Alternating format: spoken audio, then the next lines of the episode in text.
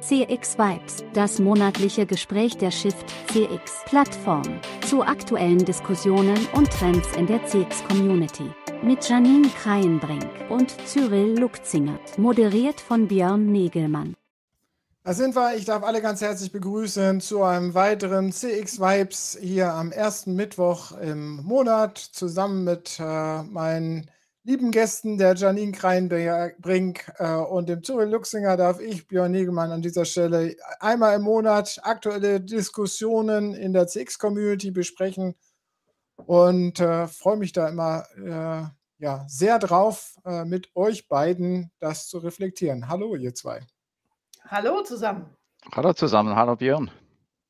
Hallo Wie geht's euch? Wie geht's euch?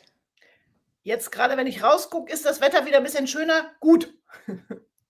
Trotz allen Krisen, trotz allen Bedenken, die man natürlich immer ständig im Hinterkopf hat, muss man ja immer wieder dazu sagen. Nicht, dass einer sagt da draußen, wir wären nicht empathisch, aber man muss ja trotzdem irgendwie nach vorne schauen. Ja, und genau, irgendwie also, durch die Zeit kommen. Ne? Mir, mir geht es auch nicht immer gut, aber jetzt gerade habe ich mich auch so ein bisschen mich ähm, sozusagen ähm, geistig darauf vorbereitet, dass das ein gutes Gespräch wird jetzt. Und dann wollte ich auf jeden Fall gut gelaunt sein. Cyril. Ja, ich hatte heute Morgen 15.000 Follower erreicht auf äh, LinkedIn. Das freut mich, obwohl diese Followerzahl ja eigentlich nicht entscheidend ist. Entscheidend ist ja immer der Inhalt und äh, die äh, realen Beziehungen, die sich daraus äh, ergeben. Aber wieso ich das erwähne, äh, eigentlich betreibe ich dort auf LinkedIn einen, äh, einen Expertenblog zum Thema Kundenzentrierung und äh, dass sich daraus einmal so eine Breitenwirkung in den deutschsprachigen Ländern ergibt, äh, das ist ähm, doch sehr erfreulich. Obwohl sicher nicht alle äh, meine Follower rein aus äh, Kundenzentrierungsexperten sind, aber das Interesse und äh, die Möglichkeit zum Austausch und der Community ist doch in den letzten Monaten weiter deutlich gewachsen und äh, das stimmt mich sehr zuversichtlich. Ist das Interesse äh, von einzelnen Personen an dem Thema gewachsen, an dir gewachsen oder ist das Interesse, die Bedeutung von CX da draußen gewachsen? Das ist ja eine spannende Frage, ne? Was bedingt ja. das? Bist du der Treiber oder ist äh, CX der Treiber?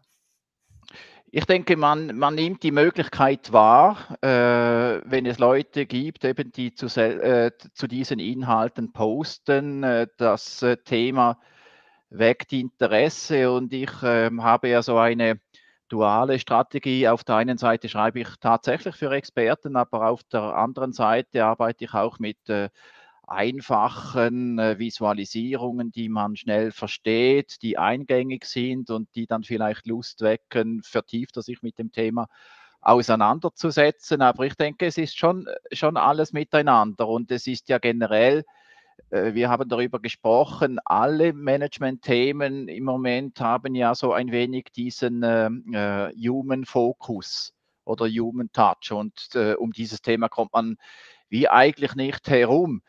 Aber äh, was ich auch feststelle, und das wird mir immer klarer bewusst, äh, je nachdem, wo man steht, äh, schaut man doch sehr unterschiedlich auf, äh, auf dieses Thema, oder? Ob ich jetzt im Außendienst bin oder in der Produktentwicklung oder äh, irgendwie im Management etc äh, desto wichtiger ist, äh, dass man sich klar wird, über was man redet, wenn man dann eben in einem unternehmerischen Kontext über Kundenzentrierung redet, weil zu diesem Thema hat jeder, also zum Thema Kunde hat ja jeder äh, irgendwie seine, seine Meinung. Vor dem Hintergrund der Shift CX vom Anfang letzten Monats würde ich aber fast sogar sagen, das Thema ist massiv stärker da, mehr mhm. de, da als je, je zuvor. Ja, ja, ja, das kann man, ich denke schon auch, ja. Also darum sind alle, alle drei Aspekte, die, äh, die du vorhin erwähnt hast, äh, sind wahrscheinlich treiben sich gegenseitig an. Und äh, ich habe, ich war in der Zwischenzeit in, in Berlin äh, bei der CCW, das ist die Call Center World. Das war einmal äh, eine riesengroße Veranstaltung, vor allem getrieben von den äh, Technologieanbietern, hatte früher etwa 8000 Leute und jetzt waren es einige hundert, weil es so ein Zwischenformat war, weil äh, wegen Corona. Und äh, auch dort äh, schaut man jetzt weiter. Also bisher war das wirklich so eine Fachmesse unter äh, Callcenter-Leuten oder Kundenservice-Verantwortlichen. Und wenn ich jetzt mir diese, diese Vorträge angehört habe, haben die auch halt ja, die haben, die haben alle auch diese CX-Perspektive auf, aufgenommen, eben diese, diese horizontale, prozessor- und orientierte, ganzheitliche äh, Perspektive. Und von dem her stehen wir, denke ich, wirklich an einem sehr interessanten Punkt.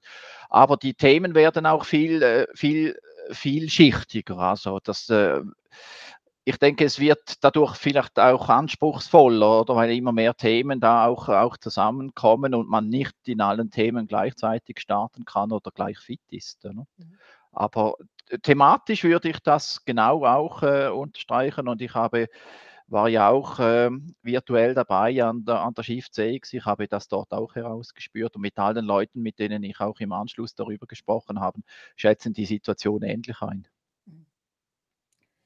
CX hat einen Wert, den müssen wir vorantreiben, aber wir müssen auch alle Verantwortlichen, also äh, dass es nur ein CX-Manager äh, die Welt ändert, das wird nicht passieren, Janine, oder? Sondern wir brauchen ja viele Leute, die da daran mitwirken. Ja, und ähm, also das ist auch das, wo ich ähm, ein bisschen vorsichtig auf das Trendthema gucke.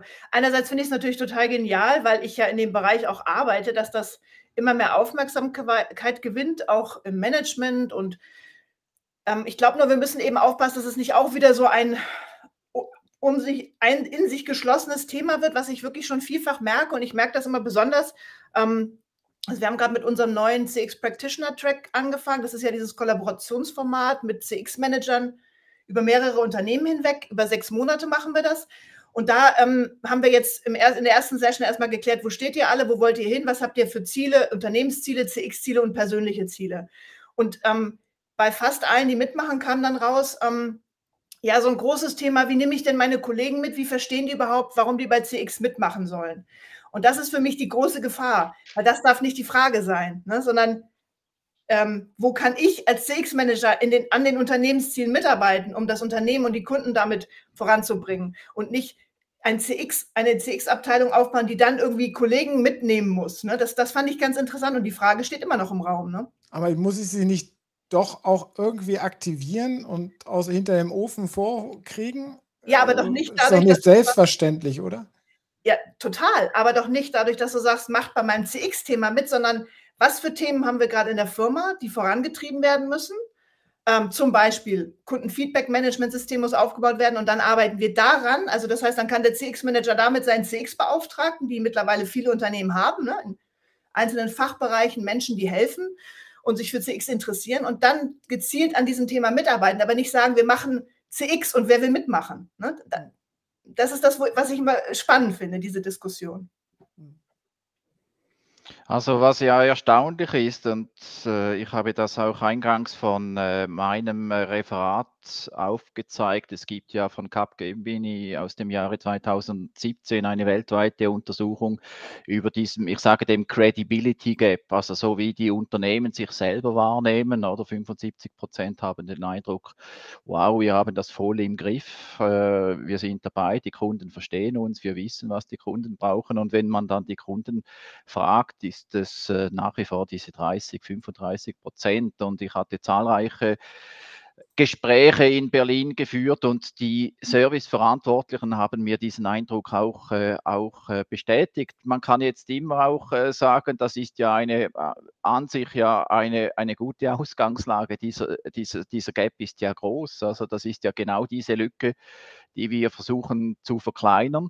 Aber was, äh, was mich immer wieder erstaunt, also wir sind immer äh, zum Teil so in abstrusen ähm, äh, Kundenerlebnissen wie vor 20 Jahren, wo einfach äh, elementare Sachen in der in, äh, in der Interaktion einfach auch nicht äh, funktionieren und der Kunde auch nicht ernst genommen wird und elementare äh, Prozesse, die nahe an den Kernprozessen eines Unternehmens sind, oder? Die, die offenbar hundertfach pro Tag nicht zur Zufriedenheit der Kunden funktionieren. Und also das ist doch schon auch immer wieder, wieder mhm. erstaunlich. Ich, meine einzige Begründung ist eben die, dass eben diese hohe Arbeitsteilung in all diesen äh, Einfach dazu führt, dass da niemand richtig den, den Überblick hat. Und jeder, jeder hat so seine Scheuklappen, ja, ne? Ja. Links und rechts schauen. Ja. Janine, da, da hast du, bringst du ja gerade ein frisches Erlebnis mit, was dich aufgewühlt hat. Ja, ich war echt aufgewühlt. Ich war erstaunt, wie aufgewühlt ich war.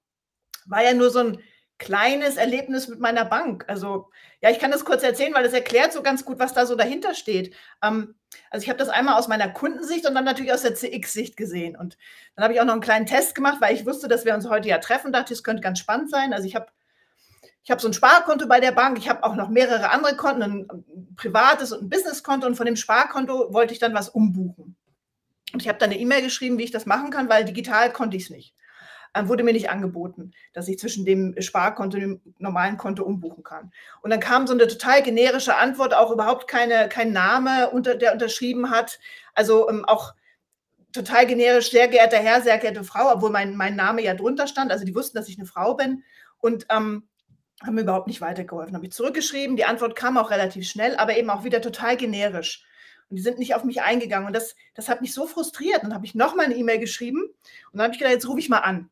Und dann habe ich mit zwei Agenten gesprochen. Also erstmal hat es sehr lange gedauert, dann habe ich aber doch zwei Agenten, ich habe zwei Tests gemacht. Der eine Agent wusste überhaupt nicht, dass es so ein digitales Sparbuch überhaupt gibt und meinte dann, ich müsste mit meinem Sparbuch in die Filiale gehen. Da habe ich gesagt, ich habe kein Buch. Ne? Es ist wirklich nur digital. Ja, aber gehen Sie mit Ihrem Buch in die Filiale. ja, ich, ich habe doch kein Buch. Und der wurde richtig sauer. Und dann war ich auch sauer und das war nicht schön.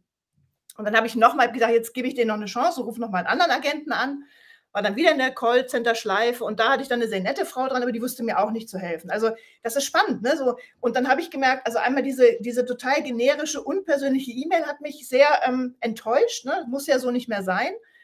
Und ähm, dann, dass ich da anrufen musste und auch da keine Hilfe bekommen habe. Und auch niemand mich, ähm, es gab auch kein Angebot, mich zurückzurufen. Ich musste wirklich 20 Minuten der Call, mehr oder weniger 20 Minuten in der Callcenter-Warteschleife stecken. Ne? Und das, das heutzutage noch, finde ich schon schade, ne? Also man kann es besser machen. Hat mich echt ein bisschen frustriert heute. Sind wir da sozusagen äh, äh, noch in diesen, sind wir da in dem Scheuklappending oder in diesem Prozessoptimierungsfokus drin, in dem alten, dass wir gar nicht den Kunden im Blick haben, sondern eigentlich nur den Pro äh, Prozess äh, eher möglichst effektiv, effizient abarbeiten sollen und den Case vom Tisch haben wollen?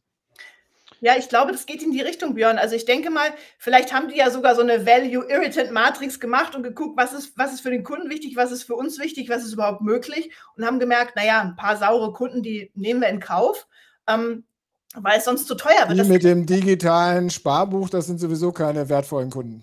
Man weiß es nicht, ne? Also das kann ja eine Entscheidung sein, nur ähm, ich, ich habe halt mehrere Konten bei denen und mich hat das echt frustriert heute. Ich werde die natürlich nicht verlassen, weil es viel zu umständlich wäre. Ne? Also mhm. das heißt, wenn die das aus diesem Loyalitätsthema sehen und dann wissen, dass ich bleibe, weil es zu umständlich ist, kann es eine unternehmerische Entscheidung gewesen sein, ne? theoretisch. Also es ist ja ein, äh, das äh, Thema Customer Experience Management ist ja so ein, ein faszinierendes Thema und äh, zieht ja auch eine, eine, Person, äh, eine spezielle Personengruppe an. Also die Leute, manchmal habe ich den Eindruck, äh, die Leute in der Motivation, intrinistischen Motivation gleichen sich dort auch. Und dann äh, kommt man so in eine Euphorie hinein. Und je ja. mehr man dann äh, dazu lernt, also wenn man mit dem äh, Nachbar im Unternehmen links, rechts steht und, und immer mehr versteht, wie das Ganze auch funktioniert, kommt es oftmals dann auch eben zu einer, äh, einer, einer Blockade. Also man versucht das Ganze auch eben zu, zu durchgeistigen und äh, verliert sich dann in allzu elitären strategischen Überlegungen Überlegungen, was man alles machen müsste. Und ich denke, an und für sich spielt es ja eigentlich gar keine Rolle, wo und wie man aktiv wird. Also, also ich sage es jetzt einfach sehr vereinfacht gesagt, sondern dass man aktiv wird. Mhm. Und, ja. äh, und vielleicht auch mehr Pragmatismus hat. Also wenn ich irgendwie mit jemandem äh, auf einem Fußballplatz stehe, versuche ich mir auch zuerst einmal ein Bild zu machen. Ja, wo steht der? Was kann der? Äh, welche Herausforderungen haben wir? Und dann fängt man miteinander an, definiert auch äh, ein Ziel, definiert Maßnahmen. Und ich, äh, also diese, dieser Übergang in, ins praktische Doing, ähm, das gelingt wenigen Unternehmen. Und dann haben wir wirklich die Gefahr, wie jetzt auch jemand im genau. Netz reagiert, oder? Dass wir dann wirklich äh, über Sachen sprechen, über die wir schon vor 20 ähm, äh, Jahren gesprochen haben und die irgendwie konzeptionell irgendwie aufarbeiten wollen, aber es, es gelingt uns trotzdem nicht richtig. Ja, Stefan Blumenthal, der uns zuhört, der sagt, okay, es wird alles unter dem Label CX betrachtet, aber eigentlich ist das Kundenservice Denkenproblem, das hatten wir auch vorher schon. Äh, nur weil wir jetzt ein CX-Problem daraus machen, lösen wir ja noch nichts. Ja, und das ist, das, das ist überhaupt ein guter Punkt, weil, ähm, also das, ich, ich sehe das gerade in einigen Firmen, mit denen ich zu tun habe oder mit CX-Managern, mit denen ich mich ab und zu austausche. Jetzt gibt es eine CX-Abteilung, dann wird alles, was irgendwie so schwammig mit Kunden zu tun hat, erstmal dahin geschoben. So, ihr seid doch die für die Kundenzufriedenheit. Macht das mal. Ne? Also so ein bisschen die Richtung, was, was, was Stefan gerade gesagt hat. Und ähm, dann muss erst wieder klar gemacht werden, hey Leute, das ist schon in euren Abteilungen, weil das eben, das ist ja ein Service-Thema, das ist nicht das große Meta-CX-Thema, sondern das ist ein Service-Thema, was dazugehört zu Kundenerfahrung. Das ist auch eine spannende Entwicklung. Also stimme ich dem Herrn völlig zu. Zuri, du hast letztens irgendeine LinkedIn-Umfrage gemacht. Die ist ja, auch ganz spannend. Was kam dabei raus? Oder was hast du da gemacht und was kam dabei raus? Ja, wenn man LinkedIn-Umfragen macht, muss man ja die Fragen möglichst äh, einfach und präzise äh, stellen, wenn man äh, Reichweite erzielen will. Sonst äh, kommt man da nicht zu antworten. Und ich habe ähm, gefragt, welches CX-Thema aktuell im Unternehmen als am wichtigsten betrachtet wird und habe dann vier Optionen angeboten und an erster Stelle mit 51 Prozent ist die Customer Journey Analytics. Analytics. Und äh, das ist ja auch so ein äh, Trendbegriff. Also ich sage oft, das ist für mich eigentlich der eigentliche Megatrend und an diesem Thema wird sich entscheiden, inwiefern äh, CX äh, in der Zukunft wahrgenommen wird oder eben als, als, als, als Thema, Management-Thema be, äh, bestehen bleibt. Es ist äh, von dem her einfach formuliert, ist ja der, der Umgang äh, oder das Heranziehen von, von Daten im Unternehmen, also von, von Erfahrungsdaten in der Kombination mit Prozessdaten, wo man ein Stück weit wegkommt von den an, annahmebasierten Überlegungen, was da an einzelnen Touchpoints auch, auch passiert und dort auch ein Echtzeit Feedback über, äh, bekommt, äh, was auf dieser Kundenreise dann auch passiert. An zweiter Stelle, und äh, dieses Thema ist äh, deutlich ähm, äh, in der Wahrnehmung gestiegen, ist die Marketingautomation. Ich hatte vor einem Jahr die gleiche Umfrage gemacht und dann war die Marketingautomation noch auf Platz 4 und jetzt auf Platz 2 und Strategie, Governance ist auf dritten Platz. Meiner Meinung nach wäre das eigentlich das wichtigste Thema, aber das ist auf dem dritten Platz. Und das Management, Cockpit, Metriken über das, was im Moment am meisten diskutiert wird, über den sogenannten CX-Value, ist abgeschlagen auf dem, äh, auf dem vierten Platz mit 11 Prozent. Ist für mich so ein wenig ein, ein Widerspruch. Aber man darf das ja nicht äh, überbewerten, sondern das ist ja eine einfache Momentaufnahme, aber hat doch eine, eine gewisse Aussagekraft. Also zusammengefasst, über, äh, über 50 Prozent sagen, Customer Journey Analytics sei das wichtigste Thema. Das war ja auch das große Thema, äh, auch in unserer Vorabumfrage zur Shift CX und dann auch in den Diskussionen.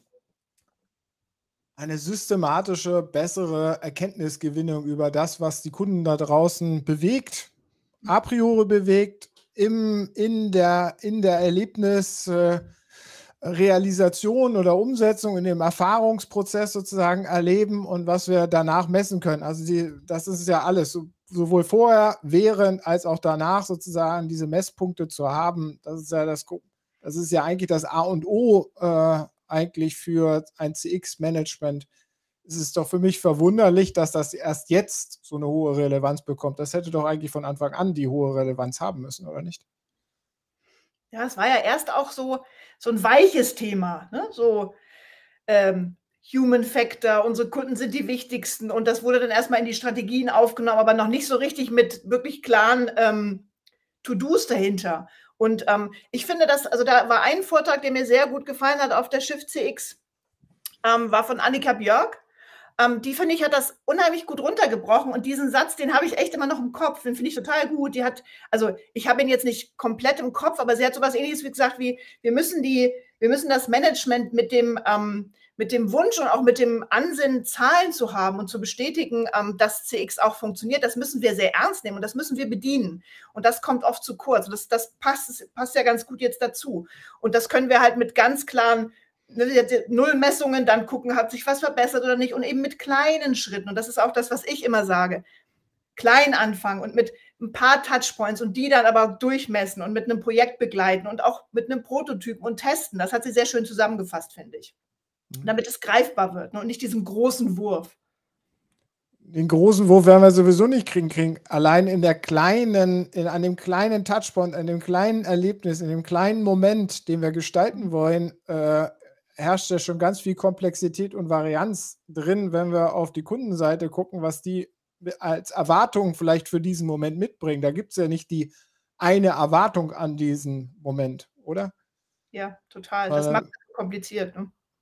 Da hast ja. du ja auch noch eine, äh, eine, ein Zitat von der äh, CCW mitgebracht, von der, von der Lego-Gruppe. Ja, da war der Marketingchef, der Steven Lee von der Lego-Gruppe und äh, das habe ich mir effektiv aufgeschrieben, weil das hat mich total fasziniert. Mit sechs Lego-Steinen lassen sich 900 Millionen Kombinationen bauen.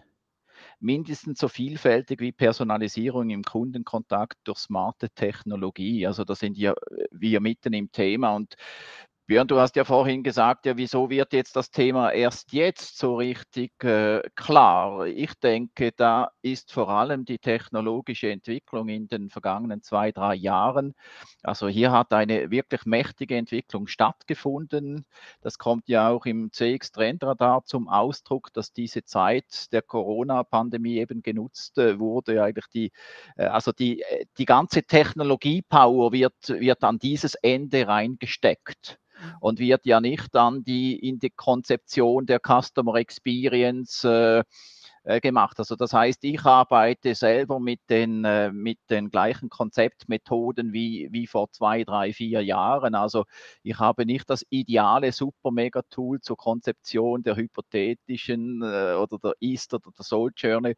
Vieles ist auch noch Handarbeit, manchmal äh, auf dem äh, mit, mit diesen Post-it-Zetteln etc. Aber wenn man das dann eben weiter professionalisiert und dann äh, wirklich auch mit diesen Touchpoint und mit diesen Echtdaten arbeitet, ist heute sehr, sehr viel mehr möglich, als das vor drei Jahren noch der Fall war.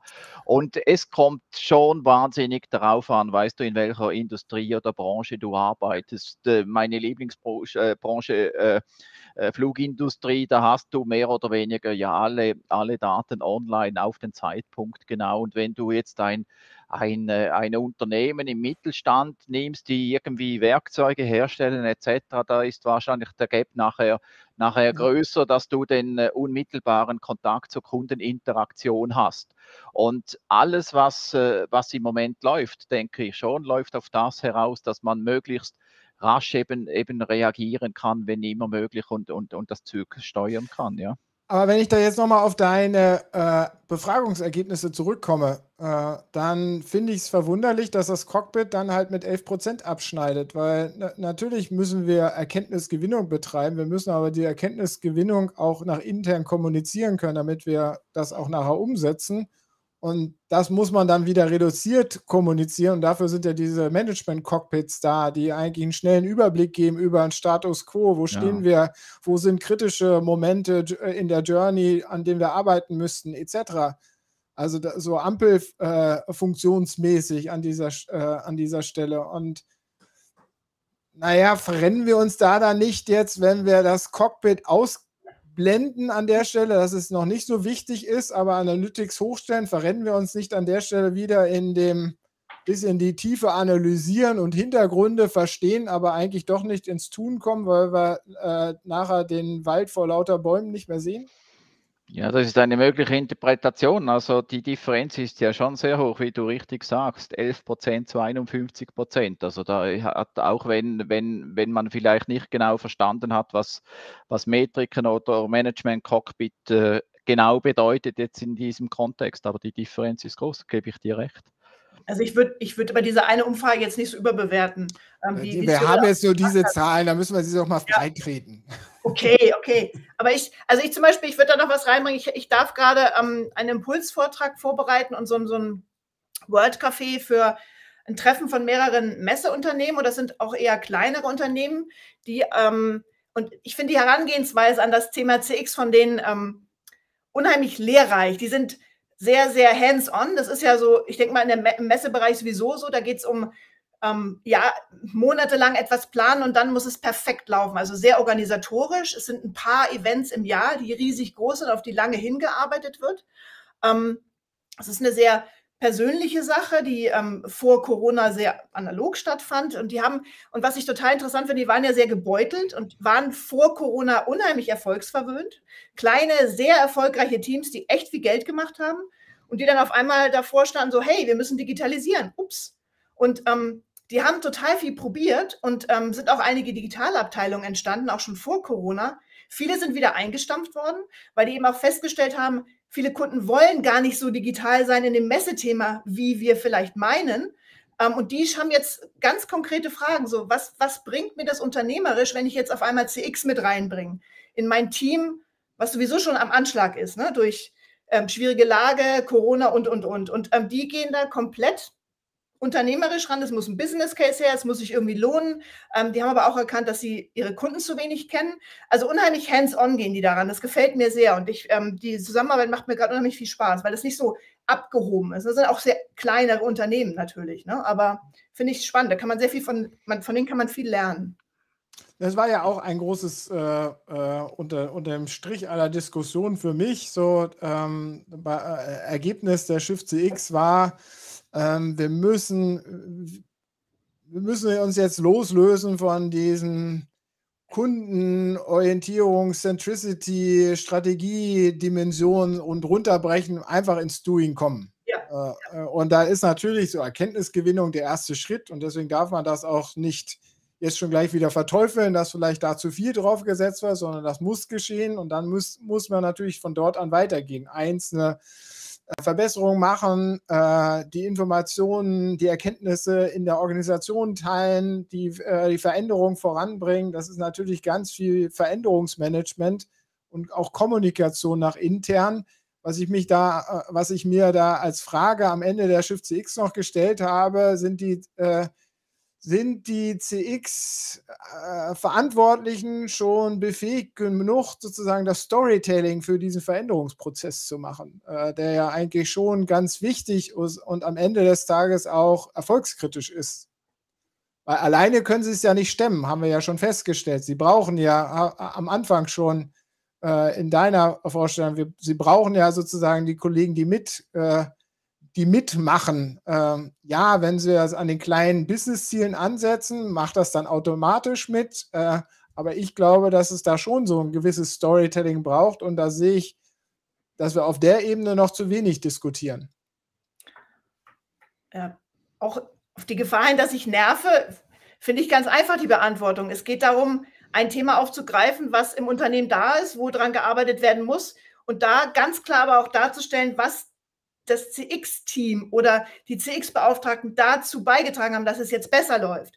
Und das dann als Story erzählen, aber erst eine Story erzählen, wenn sie da ist. Und das ist dann diese CX- und Eigen-PR, die wirklich wichtig ist, aber eben nicht mit einer Story anfangen, wo noch nichts dahinter ist. Das, also das ist immer noch ja. mein, mein Reden. Ja. Sorry.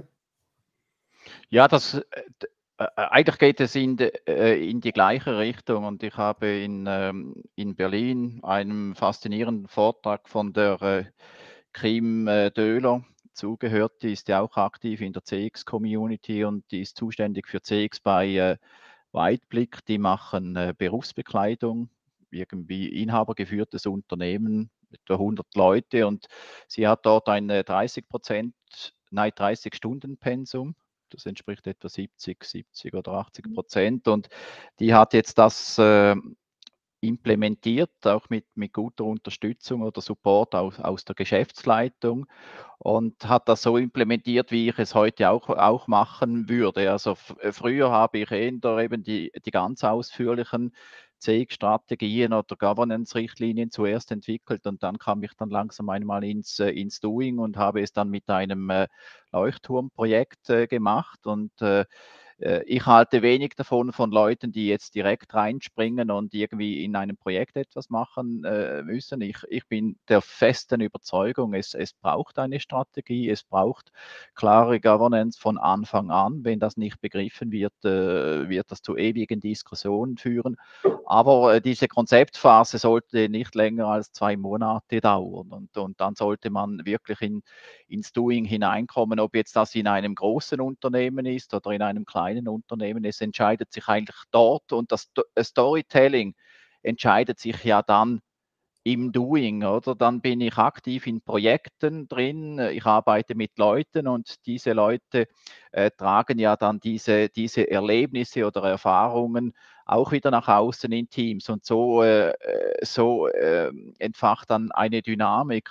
Und äh, wichtig ist mir auch immer wieder zu sagen, also Customer Experience ist eine andere Herangehensweise, also gegenüber den konventionellen Vorgehen. Und es ja. soll nicht äh, der Eindruck erweckt werden, äh, dass jetzt alle Leute sehr viel mehr Arbeit haben dadurch, oder? Also ich äh, gewissermaßen nehme ich einfach den, den, den Hammer oder, oder, oder die Werkzeuge anders in der Hand. Also es braucht sicher Vorüberlegungen, wie, wie vorzugehen ist. Ich kann nicht aus dem Gewohnten heraus starten, aber letztendlich, wenn ich gutes CX-Management betreibe in einem Unternehmen, äh, sollte ich genauso zeitnah, aber zu konkret besseren Erlebnissen kommen und die Leute müssen nicht Überstunden nachher machen. Oder? Also es ist ein, ja, ein Umgewöhnungsprozess.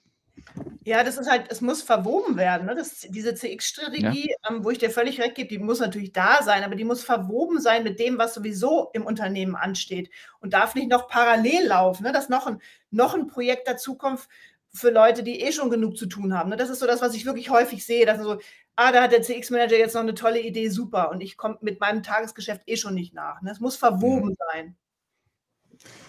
Wir sind schon wieder am Ende unserer Zeit. Ja. Vielleicht noch kurze Frage, euer Ausblick auf April. Was, was gibt es im April? Worauf freut ihr euch? Osterferien. Ja, Osterferien, ja. Gibt es irgendwas Wichtiges, was ansteht? Nein, also der April ist gerade so ein Übergangsmonat. Ich habe dann wieder einige Dinge im, äh, im Mai am Laufen, aber irgendwie im April muss ich jetzt einmal richtig, richtig arbeiten, ja. Wieder was vorwärts machen. Ja, ja. Ja, das stimmt. So unangenehme Sachen wie Abrechnung und all so ein Kram und Buchhaltung. Und also habe ich ja auch viel und aber auch echt eine Woche, ähm, so eine, ja, eine, fast eine Woche Osterferien. Sehr schön. Ich uns wird dir. gedankt, die Ines hat uns auch mal wieder zugehört. Wir ja, müssen jetzt die Ines ja. endlich mal, glaube ich, hier mal aktiv einbinden. Ähm, auf jeden Fall. Bei, äh, das kläre ich jetzt mal ab beim nächsten Mal. Ähm, ups, jetzt habe ich hier irgendwo falsch gedrückt. Wir sind am Ende. Danke, dass ihr da wart. Äh, danke. danke. dass ihr mitgemacht danke habt. Danke, dass ihr anderen da draußen uns zugehört habt, äh, unsere, wie wir unsere Gedanken hier ein bisschen reflektiert haben. Wir freuen uns auf das nächste Mal. Ähm, jetzt habe ich den Termin nicht. Am 1. Ähm, Mittwoch im Mai, dem 4. Mai, äh, 17 Uhr, sind wir wieder hier an der gleichen Stelle. Bis dahin, tschüss, haltet die Ohren steif da draußen. Bis demnächst. Tschüss. Das war's. Wir freuen uns, wenn ihr auch beim nächsten Mal wieder dabei seid. Am ersten Mittwoch des Monats. Live um 17 Uhr auf YouTube und LinkedIn. Und im Nachgang als Podcast-Folge auf den gängigen Plattformen.